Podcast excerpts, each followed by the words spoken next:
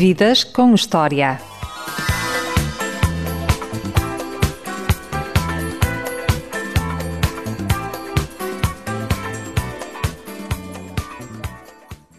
Nasceu há seis décadas em Ponta Delgada, nos Açores, mas foi em Lisboa que o mais velho de três irmãos decidiu viver, estudar, constituir família e fazer carreira profissional. Chama-se João Carlos Melo, é médico psiquiatra e hoje é meu convidado no Vidas com História. Olá, Dr. João Carlos Melo. Olá, olá Diogo, muito obrigado pelo convite. Fiquei muito agradado e muito honrado com o seu convite. Qual é a memória mais remota que tem da sua infância, Dr. João? A memória mais remota foi quando cheguei a casa uma vez depois de ter ido passear com o meu pai e peguei num varão uh, das escadas, um varão daqueles que prende uh, a passadeira das escadas. Portanto, era, enfim, um, era um varão. E depois fui para a casa de banho, pus água na banheira e pus lá o varão, assim como se fosse uma cama de pés. Mas o que é que tu estás a fazer? Ah, estou a pescar. E depois o meu pai contou à minha mãe que a gente tinha uh, visto um homem a pescar. E eu, assim, do nada, depois fui fazer o mesmo. Eu não me lembro disso, mas pronto, é logo, é logo assim, da, da, das primeiras memórias que tenho. Um, tenho, enfim, depois muitas outras. E a que cheira? E a que sabe a sua infância, Dr. João Carlos Melo? Uh, amar. Viveu nos Açores. Nos Açores. Rodeado de mar. Rodeado sempre de em mar. Ponta Delgada ou noutra ilha? Sempre, noutra localidade? Sempre em Ponta Delgada. Sempre em Ponta Delgada, na, Sempre em na São ilha Miguel. de São Miguel. Sim, sim. Uh, curiosamente, uh, há muitas ilhas que não conheço. Uh, há várias que ainda não conheço e, por exemplo, só recentemente é que conheci o Pico e gostei muito, já estive assim algumas vezes no Pico e há assim algumas que não conheço, mas o mar sempre esteve presente e pronto, desde muito pequeninos, muito pequeninos, que nós íamos para, para a piscina, que já não existe, piscina de São Pedro, agora existem lá uma, um complexo de piscinas, mas, mas antes era uma piscina meia natural, ou seja, a, a piscina estava construída, uh, pronto, a parte, as partes laterais, piscina dos grandes, piscina dos pequenos, piscina média, depois uma parte lá fora, mas a piscina grande, o fundo uh, era de pedras e com nascentes de água doce, portanto a água nunca ficava completamente salgada. E a piscina estava mais cheia quando a maré estava cheia, porque estava diretamente em contacto com o mar, e estava mais vazia quando a maré estava vazia. Há até uma, enfim, uma, uma, uma, história verídica que aconteceu nessa piscina, quando nós éramos mais crescidinhos íamos lá para fora. Lá para fora é o quê? É uma zona já no mar, que tinha, vendo de muito longe, não se viam umas determinadas pedras, mas elas estavam lá e nós sabíamos o lugar delas. E nós íamos a nadar, depois ficávamos um bocadinho assim em cima dessas pedras e continuávamos para um sítio, uma zona de rocha mais saliente, que chamávamos o pesqueiro. Pronto, era assim que se chamava. Para subir para o pesqueiro era preciso uma técnica especial. Uh, pronto, vinham as ondas, a gente tinha que deixar que a onda viesse para cima, uh, acompanhávamos esse movimento da onda, agarrávamos à rocha e íamos para cima. E era assim que a gente ia fazendo, com a ajuda uns dos outros. Um dia, o meu irmão estava lá e, a gente diz por brincadeira, salvou a vida ao Mota Amaral que era presidente do governo regional dos Açores, nessa altura, e que todos os dias ia à piscina. Todos os dias, à hora do almoço, ele ia à piscina. E, e, portanto, dessa vez ele foi também lá ao pesqueiro e estava com dificuldade em subir, e pronto, foi aí que o meu irmão o puxou. Eu ainda estava no, no, no mar. Pronto, teve assim uma, uma história. Mas pronto, sempre o mar, o cheiro do mar, Uh, pouca poluição nessa altura, poucos carros e pronto, sempre muito cheiro do mar e sempre ir para a piscina todos os dias, todos os dias. para a praia. A praia era um bocadinho mais longe e uh, como é que nós íamos? Eu, os meus irmãos, os, os amigos, portanto, assim já um bocadinho mais crescidos, enfim, uh, 12, 13, 14 anos, íamos à boleia. Porque a praia é um bocadinho mais longe, Praia do Poplo, é assim que se chama, e pronto, É uma das poucas praias que tem areia, areia negra. É? Areia negra, areia negra muito fininha que depois já às tantas parece assim um pó. E portanto, mas era sempre o mar, o cheiro do mar, o cheiro de marzia e depois o cheiro da terra, porque um dos sítios onde brincávamos muito era num jardim botânico, que já não vou lá há muitos, muitos, muitos anos, que era o Jardim António Borges, que uh, subíamos árvores, tinha lá uma zona enorme com areia que com baloiços e escorregas e Uh, e depois esse jardim tinha grutas, a gente passava às grutas uh, e, e, e, portanto era assim, as férias não saíamos de lá, não íamos de férias para fora, não, não tínhamos essa possibilidade. O que é que faziam os seus pais? O meu pai era bancário e a minha mãe uh, era doméstica, como se chamava na altura. Eles tiraram o mesmo curso, que era o curso geral do comércio, é assim que se chamava, mas depois, eh, enfim, naquela altura, eh, a minha mãe, para cuidar de nós, eh, pronto, dos, dos três filhos, ficou em casa. ficou em casa. E como é que era mas, a relação do, do João com os seus irmãos mais novos? Era boa, era boa. O, tinha uma grande cumplicidade com, com o meu irmão e ainda hoje tenho. Ele é 16 meses mais novo. Uh, embora uh, brigássemos às vezes porque eu do Benfica e ele do Sporting. e a irmã, para desempatar, era de quem? A minha, a minha irmã não, não, não, não ligava assim muito. Uh, há um, a minha irmã teve um namorado que nos criticava e, e outras pessoas também nos criticavam às vezes, amigos, enfim, criticavam a mim e ao meu irmão por darmos demasiados mimos à minha irmã. Pronto, era a menina. Era a menina. Era mais nova também. Era, era, era, mais é? nova e é. E, é. E portanto, o, uma cumplicidade muito grande com ambos, mas por, por ser também um rapaz e uma idade mais próxima, uh, mais com, com o meu irmão. E depois havia essa rivalidade clubística, mas que, enfim. Essa rivalidade saudável. É? Saudável, é? sim, sim. O primeiro jogo de futebol, porquê que eu sou do Benfica?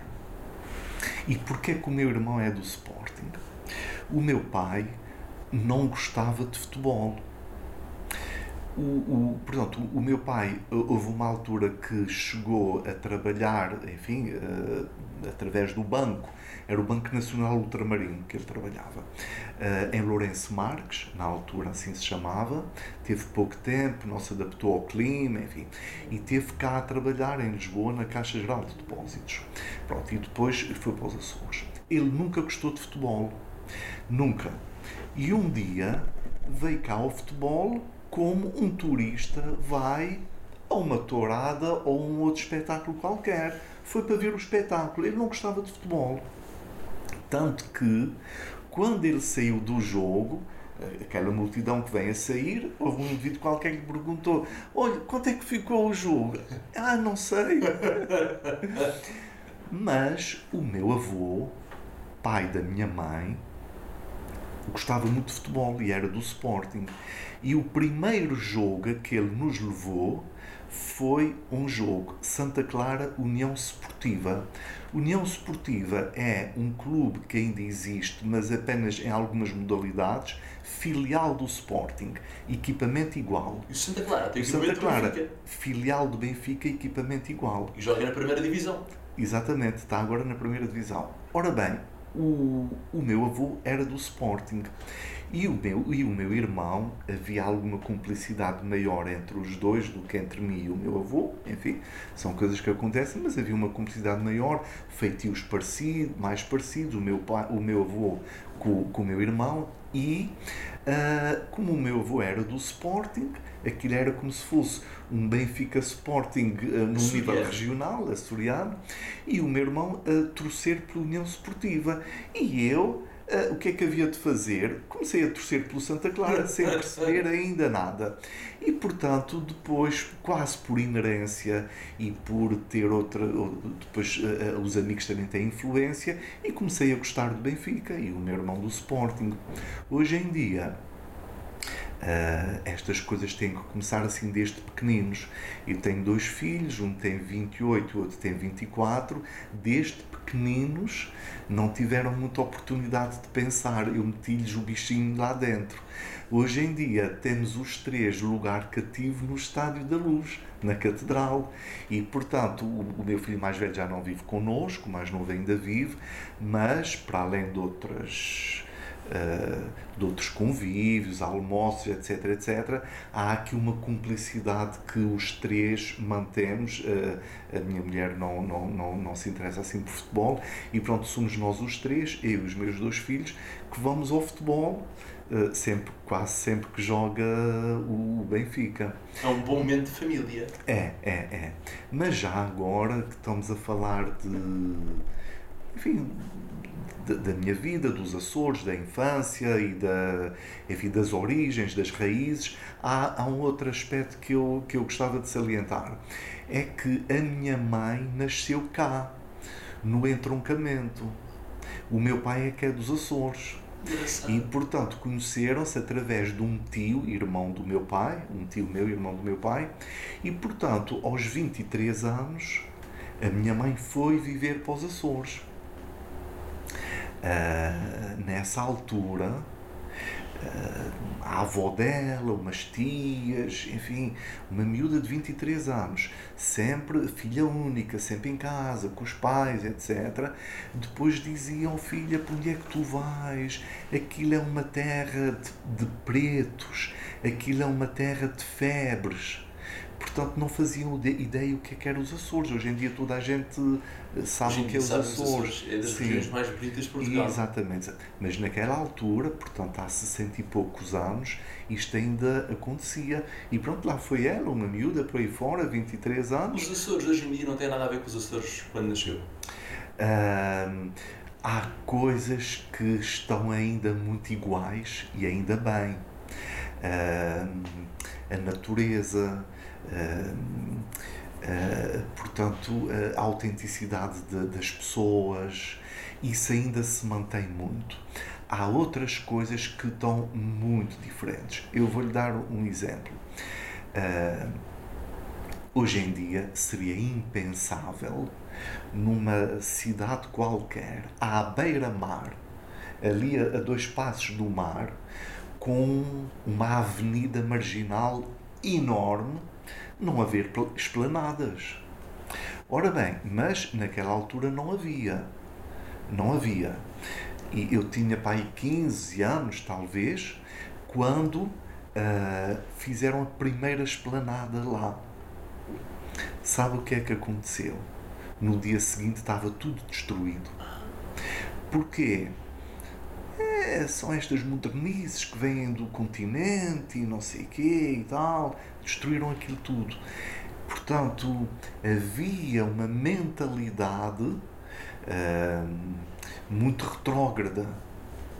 Entretanto, em 19... Foi essa mentalidade que o fez querer vir estudar para o continente? Em parte, sim. Porque uh, em, em 1977, se não estou em erro... logo a seguir ao 25 de Abril? 74, sim, 25 de Abril? Sim, sim. Uh, criou-se lá a Universidade dos Açores.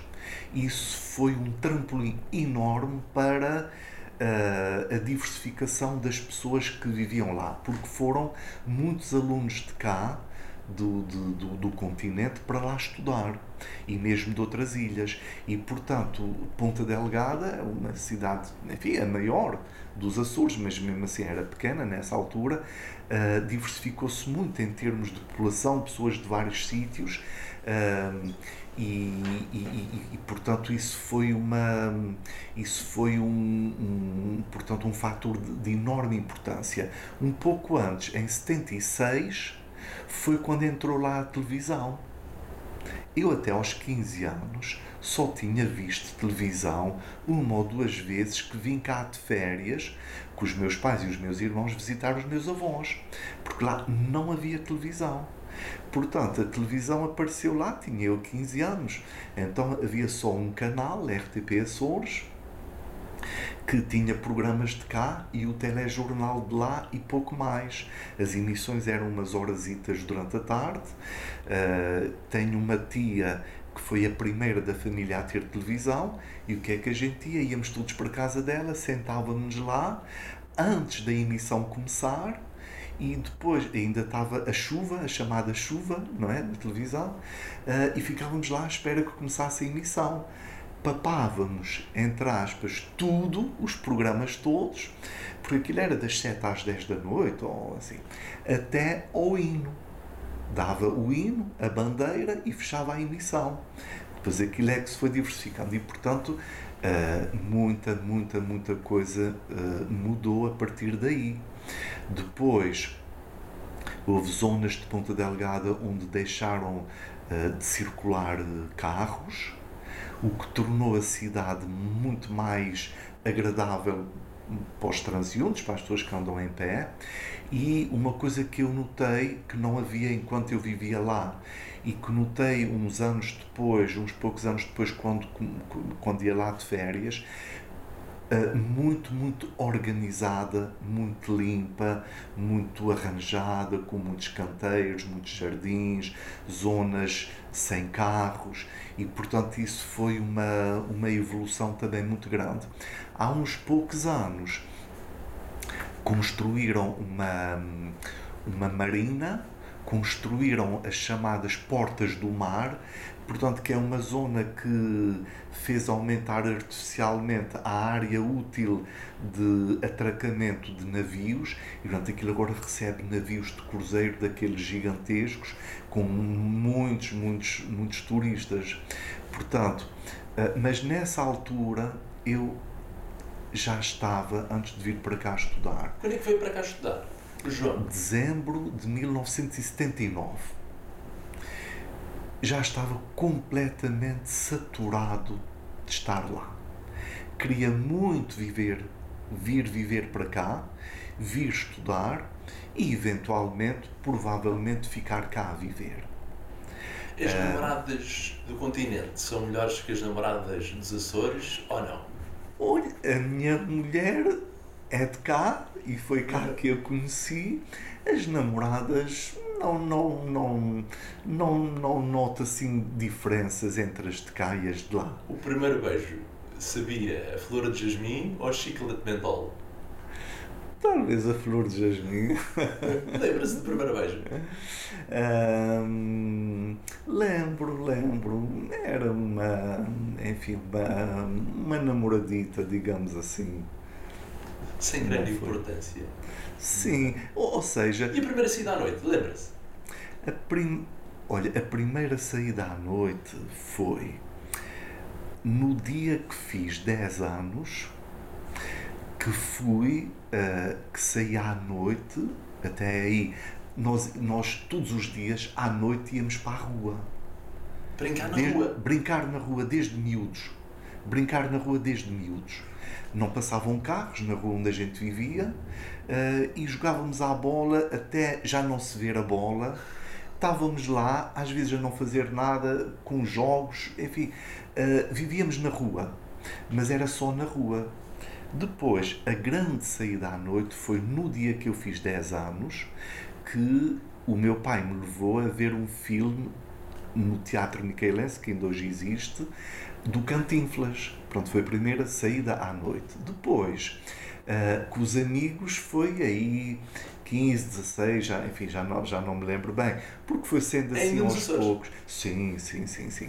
Porque havia. Pronto, o, o, mesmo antes disso, as pessoas iam todas para a avenida, aquela avenida marginal, e estavam lá à noite, a passar de um lado para o outro, a conversar, enfim.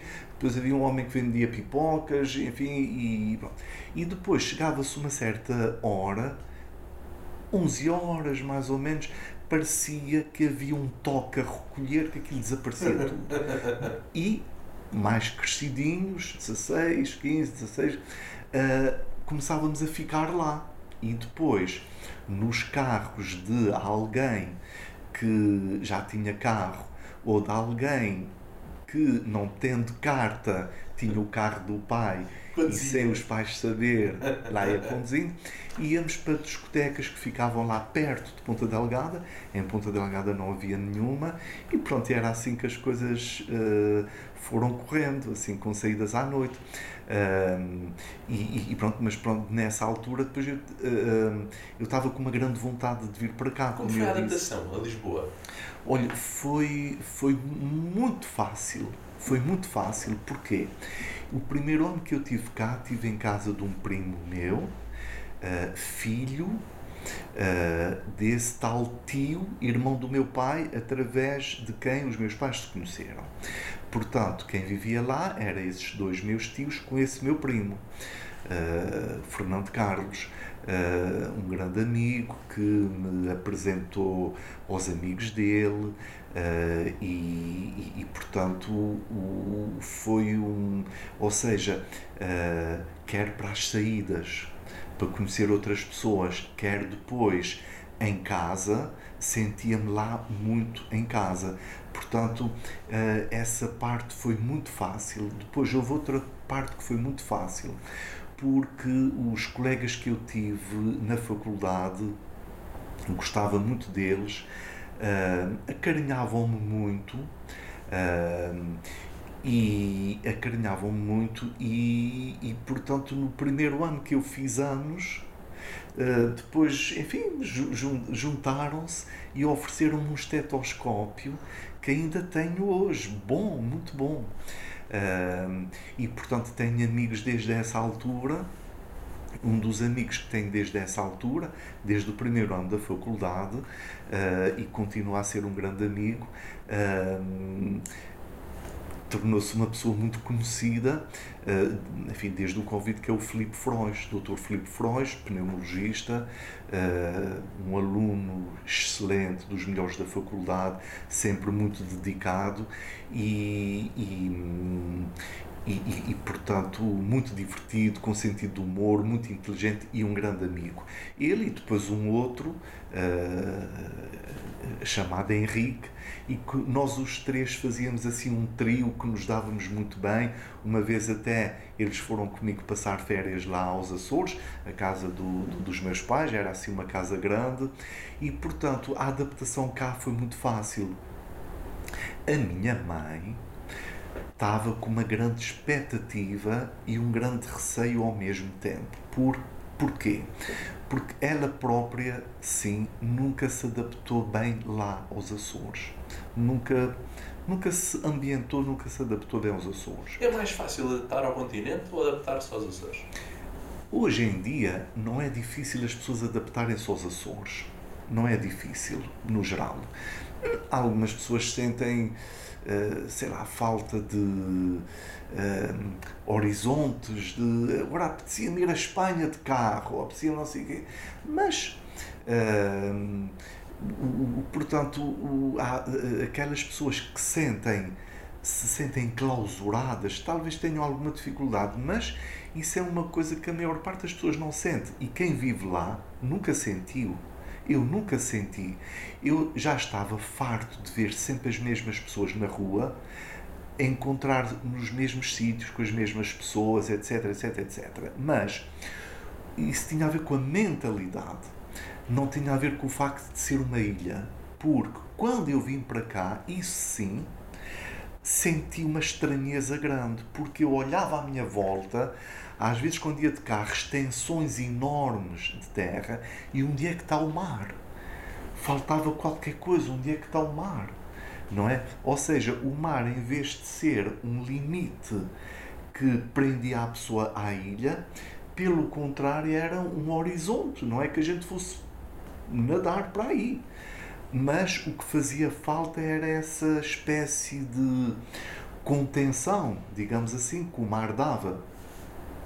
Um, e portanto há, eu tive colegas que vieram para cá estudar, mas que um, voltaram para lá porque não gostariam de viver cá. preferiam viver lá. Mas o João gostou muito de ficar cá. Eu Ficou gostei, cá. eu gostei muito de ficar cá. Como é que se apaixonou pela medicina? O- enfim, eu desde, enfim, desde miúdo que sempre me interessei muito ahm, pela psicologia em geral, digamos, a educação, a psicologia e tal.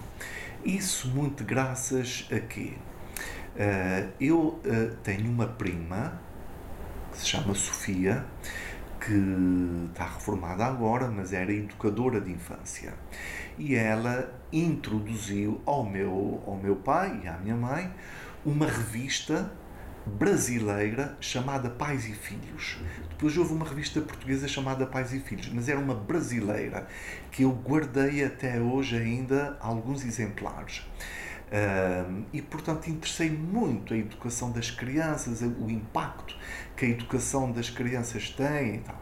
E lia, lia muito daquilo. Quando começaram a vir as telenovelas brasileiras, havia termos que algumas pessoas não conheciam, termos próprios do Brasil, e que a mim já me eram familiares por causa dessa revista brasileira, Pais e Filhos. E, e essa revista tinha artigos, era revista para pais, não é? E tinha artigos ah, científicos, embora dedicados ao grande público, enfim, de divulgação geral, mas escrita por autores, enfim, ah, técnicos. E eu aprendi muitas coisas ah, sobre psicólogos, psicanalistas, eh, coisas sobre a Melanie Klein, por exemplo, uma psicanalista muito conhecida, foi lá que eu vi a primeira vez, coisas explicadas de uma forma simples e, portanto, isso teve assim uma, uma influência grande. E, e- portanto, ah, houve uma altura que até pensei em ir para dentista, mas eh, enfim, mas isso depois passou e depois acabei por ir para medicina porque, enfim, gostava. ah, depois comprava uns livros e lia coisas de, de medicina e gostava de conhecer o funcionamento do corpo humano, etc. Mas essa parte psicológica, a parte da psiquiatria, estava sempre muito presente e, portanto, pode-se dizer que quando eu entrei para o curso de medicina era já com esse intuito de querer ir para a psiquiatria. E foi. Embora, e fui. Embora na altura não fosse assim muito claro, não sabia como é que as coisas funcionavam em termos de eh, escolhas de especialidade, etc. O mais importante nessa altura era fa- ir fazendo o curso. Mas a psicologia, a psiquiatria, a psicanálise, isso tudo estava já muito presente nessa altura e foi-se desenvolvendo. Como psiquiatra, quais foram os casos mais marcantes da sua carreira?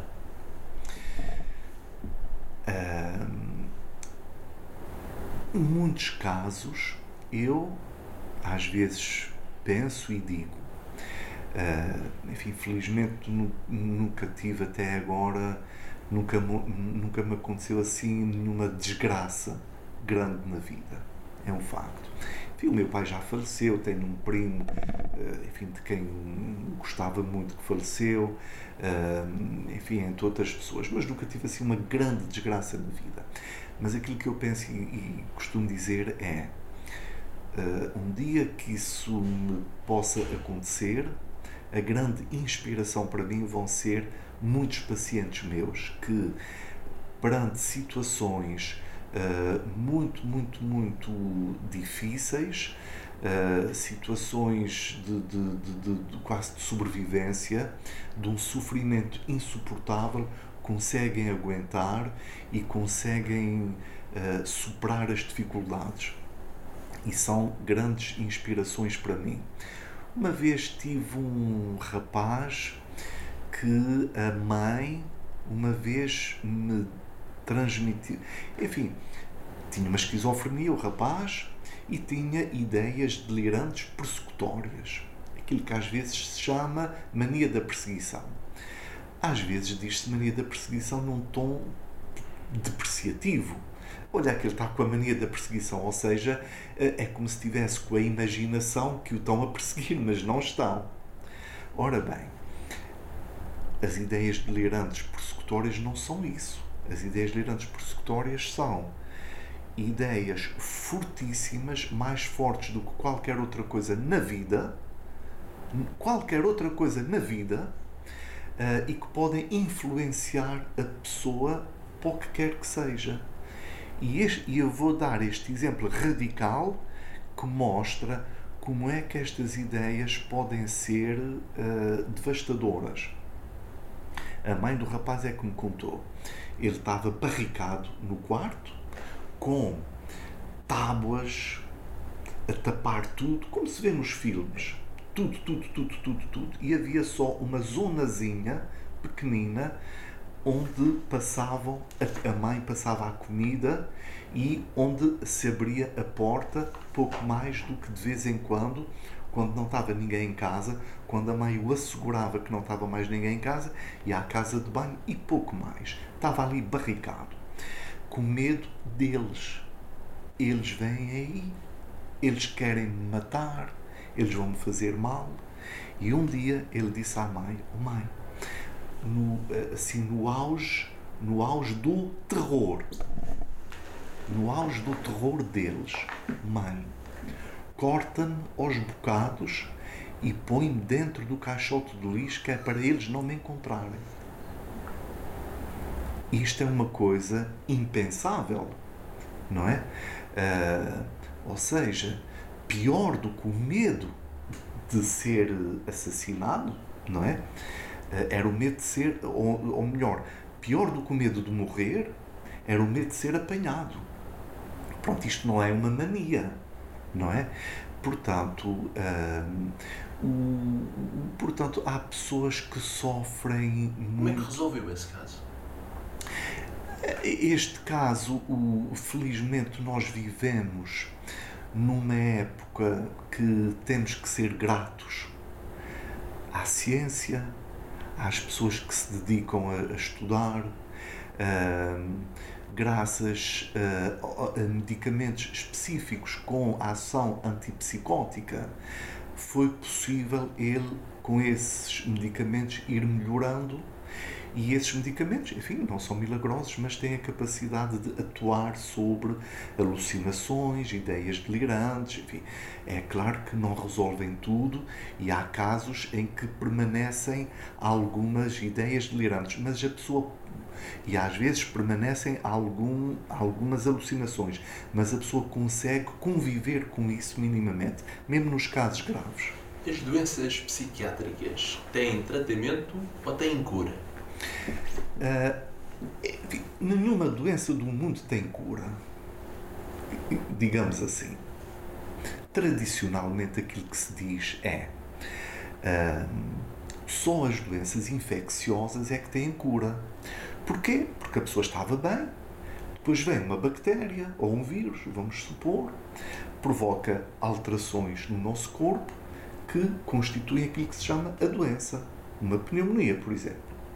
Uh, depois, trata-se se é um vírus com o próprio sistema imunitário, se é uma bactéria com antibióticos, mata-se o bicho e pronto, e a pessoa está curada em, em grande, grande rigor, a pessoa não ficou como estava antes.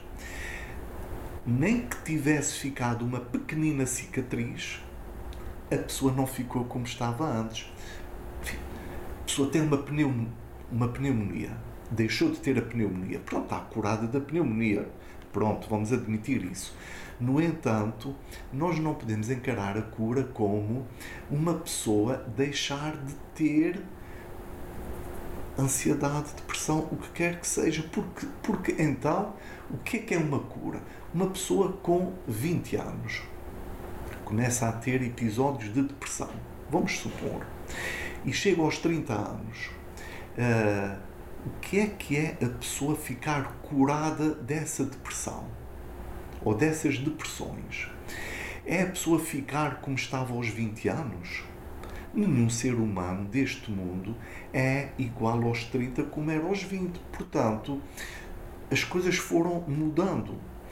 Ora bem, mas é certo que uh, há doenças mais agudas, uh, portanto, algumas depressões reativas, que são aquelas depressões que acontecem como reação a uma perda, por exemplo, e que depois de, de feito o luto, a elaboração dessa perda, a pessoa volta a ficar bem. Episódios depressivos, episódios ansiosos, a mesma coisa. Mas depois há doenças crónicas, como a esquizofrenia, a doença bipolar, há algumas características de. A ansiedade pode ser crónica? A ansiedade pode ser crónica. A ansiedade pode ser crónica porque a ansiedade tem um componente de temperamento muito forte, um, tem, um, um componente constitucional muito forte.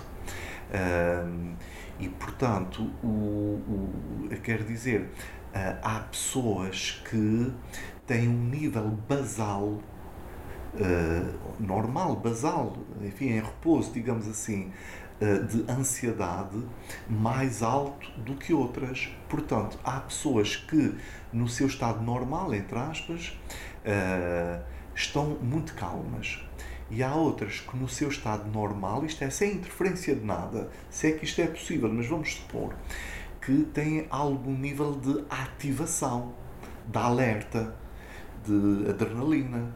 Portanto, isto é uma coisa básica genética que tem a ver com o temperamento e com uh, as características com que a pessoa já nasce. Depois é que a pessoa então pode ou não, ao longo da vida, conforme vários fatores, desenvolver ou, ou verificarmos que surge um, um, portanto, uma doença que se chama ataques de pânico, ou uma doença que se chama ansiedade generalizada, ou ansiedade social, enfim, e, portanto, por aí fora.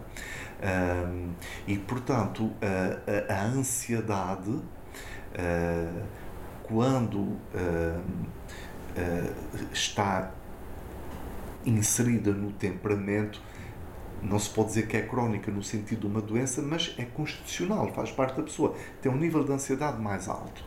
Uh, os ataques de pânico, por exemplo, são uh, situações que a pessoa pode ter um ou pode ter vários e, portanto, uh, pode acontecer que durante anos a pessoa vá tendo assim alguns e depois pode acontecer que vá deixando de ter ao, ao longo da vida, vão diminuindo de intensidade, de duração com os tratamentos ou então deixar de ter de todo. Há um mito ainda que os medicamentos eh, da saúde mental viciam ou não viciam? Um, os medicamentos da saúde mental não viciam. Há pessoas que, como todos nós, têm preconceitos. Todos nós, seres humanos, temos preconceitos. E há pessoas que têm o, o, preconceito dos químicos. E, portanto, dizem assim: eu prefiro tomar coisas naturais do que químicos. Ora, isto é um erro. Um erro de base. Porquê? Porque se a gente pegar numa raiz de valeriana, que é uma coisa uh, uh, que é uma coisa natural da natureza, cresce na, na, na terra, se a gente pegar naquilo e puser ao microscópio e analisar a composição química, a gente vê que aquilo é constituído por moléculas, átomos e por aí fora. Portanto, tudo neste mundo é químico. Só que, de facto, há uh, medicamentos que são pouco processados uh, vindos da natureza, como a valeriana. Há um medicamento muito conhecido que é o Valdisper, é, vem da valeriana, mas a pessoa não está a comer as folhas da, da planta, que tem que passar pelo laboratório. Pronto. Mas depois há moléculas que vêm do nada, ou seja, são criadas mesmo em laboratório. Portanto, são químicos, digamos assim. E, portanto, uh, uh, enfim, há muita coisa química neste mundo, não é? Seria, seria quase uma, uh, uma utopia uma pessoa viver num local que não tivesse algum grau de poluição, algum grau de uh, coisas que, que vêm na, na, nos alimentos que se tiram da terra com produtos químicos, enfim, é praticamente uh, impossível não, não, não, não haver químicos. Agora, o, o, os medicamentos são muito, muito, muito estudados ao longo de muitos, muitos, muitos anos. Uh, até se perceber os efeitos terapêuticos versus os efeitos secundários versus os efeitos tóxicos. E pronto, é assim que a farmacologia vai evoluindo ao longo, ao, ao longo dos anos. Há um grupo de medicamentos que são as benzodiazepinas, ou seja, são aquilo que se chama os tranquilizantes ou ansiolíticos, medicamentos específicos para a ansiedade. Um, e, portanto, um, é um facto que se uma pessoa tomar doses altas durante anos, se deixar de tomar de um momento para o outro, vai ter sintomas de privação, como acontece com uma droga. Mas se a pessoa tomar isso sob supervisão e prescrição médicas, uh, durante o tempo preconizado pelo médico, e depois, uh, quando for para acabar o tratamento e ir reduzindo progressivamente, não acontece nada disso. Uh, e, portanto, não viciam, não criam dependência. Os medicamentos são muito alvo dos medos das pessoas, porque aquelas pessoas que dizem mais, eu não quero químicos, eu não quero medicamentos, mas porquê? Porque não quero ficar dependente. Mas porquê que você havia de ficar dependente? E eu explico que determinado medicamento não provoca dependência e, no entanto, a pessoa tem medo. E porquê que a pessoa tem esse medo? Porque a pessoa tem características dependentes da sua personalidade. E tem medo, como acontece com algumas pessoas em relação à droga, às drogas, pessoas que dizem assim: Eu nunca experimentei nenhuma droga, nem vou experimentar, porque eu já sei que se eu experimentar vou ficar agarrado. Porque são pessoas dependentes de personalidade, dependentes de tudo, dependentes das outras pessoas, dependentes de determinadas circunstâncias e como já sabem que facilmente ficam dependentes, ficam com medo de ficarem agarradas, entre aspas, como se fosse uma droga, aos medicamentos. Uh, mas de facto isso não acontece. Uma coisa que eu costumo, ainda em relação aos medicamentos, uma coisa que eu costumo dizer às pessoas é, e é verdade, é um facto, os medicamentos não dão à pessoa aquilo que a pessoa não tem. Um antidepressivo não dá alegria. Porque se o antidepressivo desse alegria, toda a gente neste mundo tomava antidepressivos e toda a gente andava alegre. E isso não acontece, isso não é possível. Uma pessoa que esteja com o humor neutro, ou seja, que não esteja deprimida, toma um antidepressivo e não fica mais feliz, nem mais alegre. Não fica. O antidepressivo só atua quando o humor está deprimido. Só quando a pessoa está com uh, sintomas de depressão. Aí ajuda a pessoa a ficar melhor. Mas, portanto, uh, se uma pessoa nunca foi alegre na vida, não é por tomar um antidepressivo que vai ficar. E, portanto, o, o antidepressivo também não retira o mérito que a pessoa tem na luta uh, para melhorar. Que é preciso a pessoa também fazer qualquer coisa por si própria. É preciso querer lutar. Há pessoas que querem melhorar, mas têm qualquer coisa dentro delas que boicota essas melhorias. Impede a superação. Sim. E é um boicote mesmo, porque quando as pessoas começam a sentir-se melhor, dizem que não estão, ou deixam de tomar a medicação, ou interrompem a terapia, portanto, boicotam. Não, não querem ficar melhores. Não querem é uma maneira de dizer, ou seja, a parte racional da pessoa quer ficar melhor, mas a parte emocional, a parte afetiva tem medo. Porque se ficar melhor, deixa de ter alguns privilégios, entre aspas, que as pessoas têm quando estão doentes. Não terem responsabilidades, uh, serem protegidas, serem apoiadas, serem acarinhadas. E há pessoas que já se sentem melhores, mas dizem que não estão porque uh, eu depois verbalizo isso com as pessoas. Uh, porque se eu. Se, se você me disser a mim que está melhor, aquilo que eu vou fazer é: ah, está melhor, então já não precisa das minhas consultas, então vou dar alta da consulta. E a pessoa isso não quer. Porquê? Porque quer continuar a ter apoio. Uh, e, portanto, as pessoas precisam não Daí só... ter escrito sobre a solidão, o último livro. Também, também por causa disso. O doutor escreveu já vários livros sobre a saúde mental, sim, sim. nomeadamente o Borderline e o mais recente, A Solidão. Sim na Bertrand Editores. Na Bertrand Editores. Os outros os primeiros foram noutra editora. Os dois. E eram mais técnicos, não eram? É, o, o, o primeiro, hum, as faces do inconsciente, a maneira como o nosso inconsciente se manifesta nas várias circunstâncias do dia a dia. O segundo foi o inconsciente está no cérebro. E a primeira frase do livro é: então onde é que haveria de estar sem ser no cérebro? Uh, mas pronto, é uma articulação entre uh, uh, os conceitos psicanalíticos e as neurociências. Pronto, estes dois foram na climépsia. Embora seja um aspecto mais técnico, mas foram escritos de uma maneira que toda a gente entende, de tal modo que eu pedi a um psicanalista e grupo analista e psiquiatra brasileiro que tinha conhecido, falei com ele só uma vez, ele já faleceu e ele era muito, muito querido e muito, muito prestigiado no Brasil e não só, também cá em Portugal. E pronto, ele já tinha 80, 70 e tal, 80 anos, quando eu lhe pedi um dia, falei com ele uma vez num congresso e depois enviei-lhe um e-mail a pedir se ele me podia escrever o prefácio para o livro. Uh, quer dizer, ele não me conhecia de lado nenhum. Tinha, é um miúdo qualquer que tinha falado com ele num, num, num intervalo de um congresso. Ele não tinha nada a ganhar com isso. E escreveu o prefácio dos dois primeiros livros. Uh, prefácios muito elogiosos.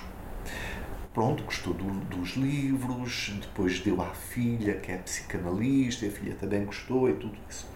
Mas ele não tinha nada a ganhar com isso. Então porquê é que ele fez isso? Pura generosidade. São, são estes exemplos que são referências. Tal o Salvador faz com este podcast a dar esta entrevista. obrigado. Por generosidade. Obrigado. obrigado. Um, e, enfim, agradeço muito, muito também porque tenho a oportunidade de transmitir, enfim, a minha experiência e as minhas ideias. Os outros três é que foram na Bertrand. O primeiro da Bertrand, nascemos frágeis e recebemos ordens para sermos fortes. O subtítulo é um, um olhar sobre o narcisismo e a autoestima. O segundo, reféns das próprias emoções. O subtítulo é uh, um, um, um retrato íntimo das pessoas com personalidade borderline. E o terceiro, Uma Luz na Noite Escura, subtítulo A Solidão e a Capacidade de Estar Só. E o próximo vai ser sobre o que teve? O próximo. Uh... Podemos levantar aqui um bocadinho o véu. Podemos levantar assim um bocadinho o véu, mas, não, mas, mas ninguém nos pode ouvir. ninguém nos pode ouvir. Porquê? Porque as coisas não são assim tão simples. Ou seja, Uh, os editores da Bertrand têm sido extraordinários comigo, a começar uh, pela Bárbara Soares, que já não está cá, foi a primeira editora, foi a pessoa que. Uh, tem de haver sempre alguém que acredite em nós. Tem que haver alguém. E neste caso foi a Bárbara Soares a quem eu estou até ao fim da minha vida agradecido. Ela, entretanto, foi trabalhar para outro país, ah, mas foi ela, como eu disse uma vez, que ah, me abriu as portas da Bertrand. Depois não depende tudo só dela. Depois veio a substituí-la outro excelente editor, Jorge Garcia, e, e, sempre com a supervisão editorial do diretor editorial, que é o Eduardo Boavida. E, portanto, uh, o facto de eu ter publicado um livro não é garantia nenhuma que eu, enviando outro, eles uh, assinem de cruz. Tem que ver, não depende só dos editores, depende do conselho editorial todo, enfim. Mas o que é certo é que uh, já está lá um para apreciação. Uh, o título uh, por vezes muda. Enfim, estes todos que eu dei mantiveram-se por vezes os editores sugerem novos títulos, enfim. Mas pronto, eu vou levantar um bocadinho o vé, mas só que entre nós, que ninguém nos ouve, uh, o título que eu proponho é O Outro Lado das Coisas. Uh, e o subtítulo seria Uma Viagem uh, pelo Interior da Mente Humana. O outro lado das coisas, qual é o outro lado? Uh, Portanto, há sempre dois lados: o sadismo e o masoquismo, uh, o consciente e o inconsciente, o corpo e a mente, uh, a bondade e a maldade. E depois falo um pouco também da própria natureza humana. Nós somos predominantemente bons, o ser humano, predominantemente.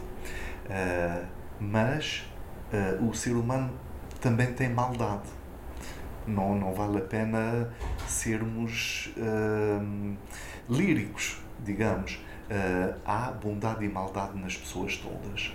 A maldade faz parte da natureza humana. E, portanto, alguns capítulos têm a ver com isso. Uh, aspectos da agressividade, da maldade, do mal, dos psicopatas, por exemplo, enfim, e do, do enfim, dos genocídios, uh, da maldade das pessoas. E depois a parte boa, a gratidão, a generosidade, o amor do, do, do ser humano. Pronto, Porque são... entre generosidade e amor é mais difícil ser bom marido ou bom pai? Um... Ora bem, uh, são ambas tarefas, eu diria fáceis, no sentido em que uh, são desempenhadas com uh, grande dedicação. Com grande dedicação. Lembra-se do dia que conheceu a sua mulher? lembro. Foi, enfim, com esse primo Fernando Carlos, com quem uh, estive a viver em casa dos pais no primeiro ano que vim para cá, como disse, uh, e nós íamos, eu, ele e a minha irmã, uh, num autocarro à cidade universitária que a minha irmã tinha que ir lá uh, tratar assim de algum assunto. E iam lá duas miúdas no autocarro e ainda hoje não acreditam nisso. Elas próprias dizer que não, ah, isso, isso é treta de vocês e tal. Mas foi isso que aconteceu. Uh, o ah, como é que se chama, como é que não se chama e tal. Uh, e olha, aquela chama-se Teresa, uh, uh, aquela chama-se Paula e tal, assim quê. Ah, isso é treta de vocês e não sei o quê. Pronto, o que é certo é que ele casou-se com a Paula e eu casei-me com a Teresa. Foi assim. E ser pai é a maior alegria da vida? Tem dois filhos. Tem dois filhos. É, eu diria que é a coisa mais importante da vida. Eu diria isso. É a coisa mais importante da vida. Um, e, e, portanto, o, ser pai num, num, determinado sentido é mais difícil porque, digamos assim, a minha própria exigência, embora de uma maneira natural, é maior para poder proporcionar-lhes, uh, desde que nasceram, aquilo que eles são. Vou dar um, exemplo. O mais velho, uh, quando nasceu, pouco depois de ter nascido, à medida que se foi desenvolvendo, eu comecei a perceber logo que o temperamento dele era diferente do meu. Era mais extrovertido. Era mais extrovertido, mais comunicativo. Uh, e isso foi muito, muito, muito gratificante para mim porque eu pensei assim: da minha parte, depois tem a mãe, não é? Mas pelo menos pensando da minha parte. Uh, isto é bom, isto significa que eu não estou a atrofiar a espontaneidade dele. Uh, o outro mais novo, em alguns aspectos, é mais parecido comigo. Algum skill de medicina? Não, não. Gestão de empresas, os dois. Gestão de empresas, os dois. Uh, e, portanto, uh, e, e, e, tenho dedicado muito a eles e agora, agora não só agora, desde sempre, mas tenho aprendido muito com eles e cada Ensina vez mais. mais ou aprende mais com os seus filhos, doutora João Carlos Melo? Eu agora aprendo mais, eu agora aprendo mais. Eu agora, eles lá de vez em quando, quando fazem uma pergunta ou outra, uh, eu continuo a funcionar como uma referência. Ou seja, eles sabem que eu estou ali, eles sabem como é que eu sou, não estão a copiar, não estão a imitar de modo nenhum, mas é uma referência importante na vida deles. Mas, na prática, eles é que me ensinam mais. Vou dizer uma, contar um episódio. uma vez eu estava uh, a aprender, uh, queria digitalizar um documento e disse a, a, a, um dos meus filhos: ah, ah, ajuda-me aqui outra vez a digitalizar o, o, documento. Mas outra vez, então, mas outro dia já estive a fazer isso, ainda não aprendeste, pai. Epá, vá lá, faz isso e tal, e não sei o quê. Pronto, pai, então é assim. Ah, vê como é que eu faço, começa a fazer, que é para depois conseguires fazer sozinho, para não estar sempre a pedir. Ou seja, isto é o contrário do que costuma acontecer. Isto é aquilo que a gente costuma dizer aos filhos. E, portanto, quem diz isto diz uma série de coisas que eles sabem que eu não sei de tudo, de tudo. Uh, uh, internet, redes sociais, linguagem. Uh, é, é, quer dizer, há, há, coisas que a gente precisa quase de um dicionário.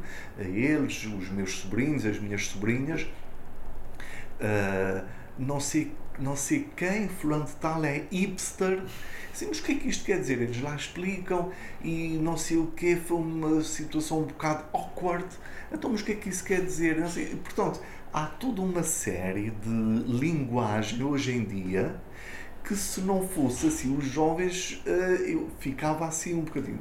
E, portanto, e, e aprendo também o quê?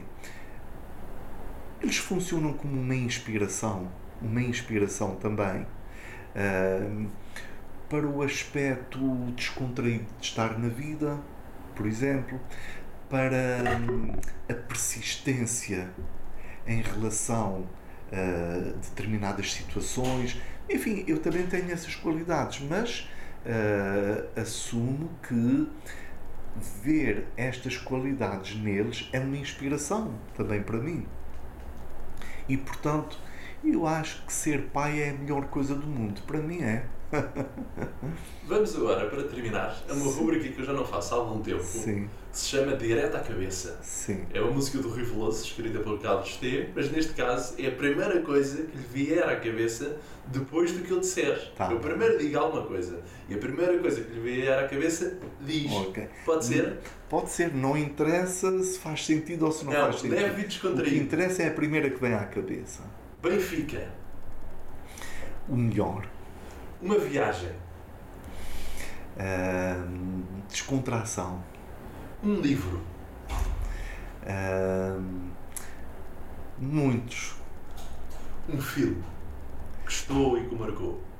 Uh, Interstellar. Prato favorito. bife com puré de batata. Campo ou praia? praia, mas campo também. Mais praia do que campo. Verão ou inverno? verão. Dia ou noite? Dia. Medicina.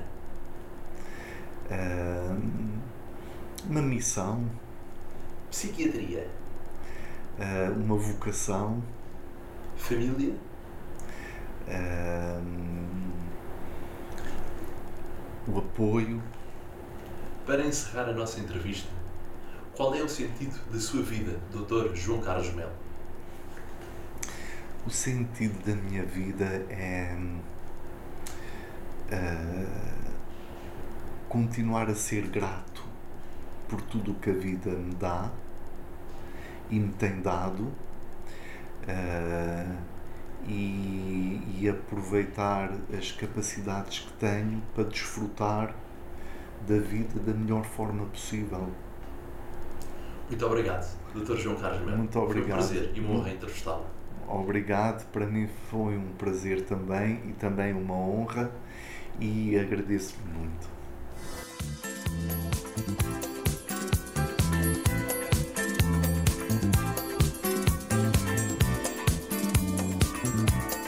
Eu sou o Diogo Marcelino e este foi o Vidas com História. Ouça todos os programas, sempre que quiseres, em vidascomhistoria.pt.